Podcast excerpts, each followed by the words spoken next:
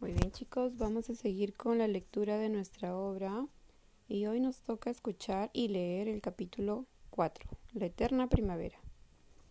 La cabrita relató a sus amigos que cuando desembarcó en las playas de Trujillo, pudo escuchar una música muy alegre que sonaba a lo lejos. Se trataba del desfile de la reina de la primavera. Así que ella se puso muchas flores en los cuernos y no dudó en treparse a uno de los carros alegóricos, junto con las reinas que ni cuenta se dieron de la presencia de la cabrita, pues estaban muy ocupadas saludando al público presente. Además de gozar del admirable desfile primaveral, la cabrita pudo admirar los hermosos caballos peruanos de paso y aprendió a bailar la marinera norteña. Luego, para relajarse, decidió dar un paseo turístico por los mejores lugares de Trujillo. Ahora comprendía por qué se le llamaba la ciudad de la eterna primavera. Entonces decidió ir a Chanchan, la ciudadela de adobe más grande de América y quizá la más grande del mundo que pertenece a la cultura chimú. Bah, qué hermosa es esta ciudadela, comentaba la cabrita comilona. La cabrita admiraba admirada por las bellas paredes decoradas en Chanchán, sacó su cámara y como ella no podía sacarse las fotos, le pidió a unos perritos que estaban ahí como guardianes que le tomasen muchas fotos. La cabrita detuvo su relato para hacer un comentario. Así conocí a tus primos, Chimok. Se llamaban Cantu y Miski. Eran los encargados de cuidar la ciudad. ¡Jua! ¿En serio? Mis primos trujillanos son muy buena gente, pero cuando ven que alguien está entrando a algún lugar prohibido, ladran y enseñan los chimuelos, comentó Chimoc, muy emocionado y divertido. Y eso era muy cierto. Resulta que los perros peruanos sin pelo son buenos guardianes, así que se les puede ver cuidando mucho de los principales lugares turísticos, sobre todo en el norte del Perú. Chimoc, hablando de ti, ¿Has notado que tu nombre se parece mucho a la cultura chimú? Preguntó Clavito, siempre él tan observador. Qué bueno que lo preguntas, Clavito, dijo Chimoc.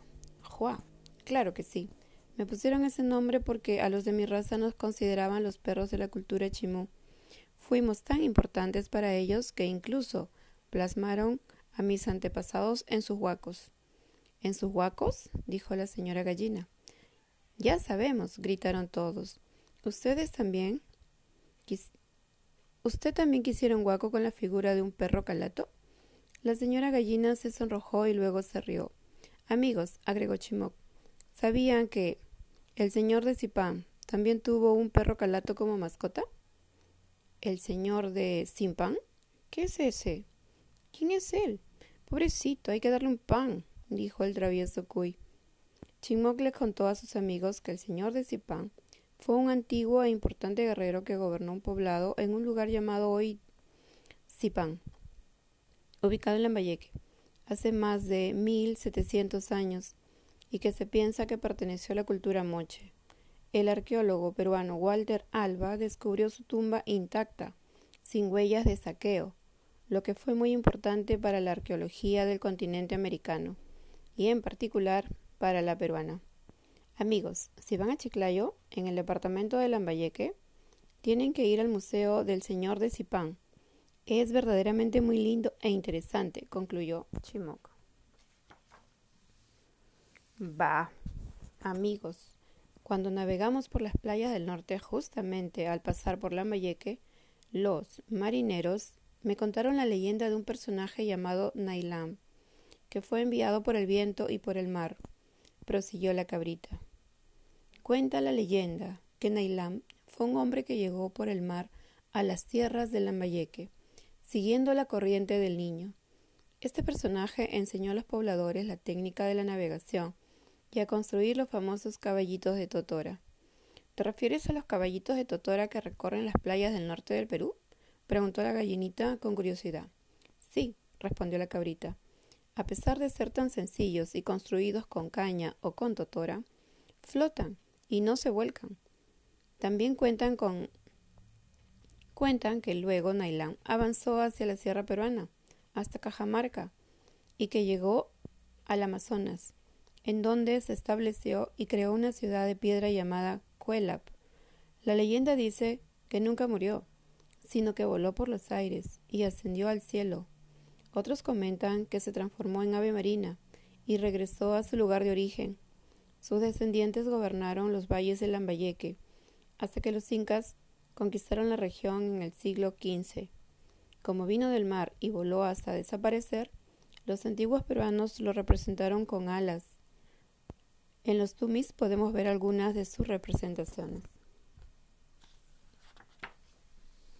Todos los amigos de la colina se quedaron fascinados con la historia de Nailam.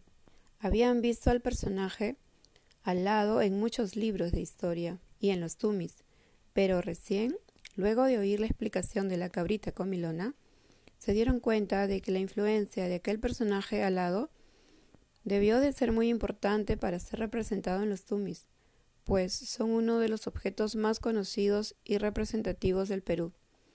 Chimoc, tus primos también me dieron y me dijeron que tenían que conocer las huacas del sol y la huaca de la luna, que pertenecen a la cultura moche, pero no me alcanzó el tiempo para ir. Me moría de hambre y tenía que probar mi rico ceviche, dijo la cabrita. ¿Y qué ceviche comiste en el norte? preguntó la gallina. Bueno, ahí probé un delicioso ceviche de cojinova, con jugo de limón de tambo grande, traído de la ciudad de Piura. Le pusieron sal y ají limo de colores, cebolla, camote sancochado y lechuga. Mmm. Me invitaron para acompañar el ceviche con unos deliciosos chifles.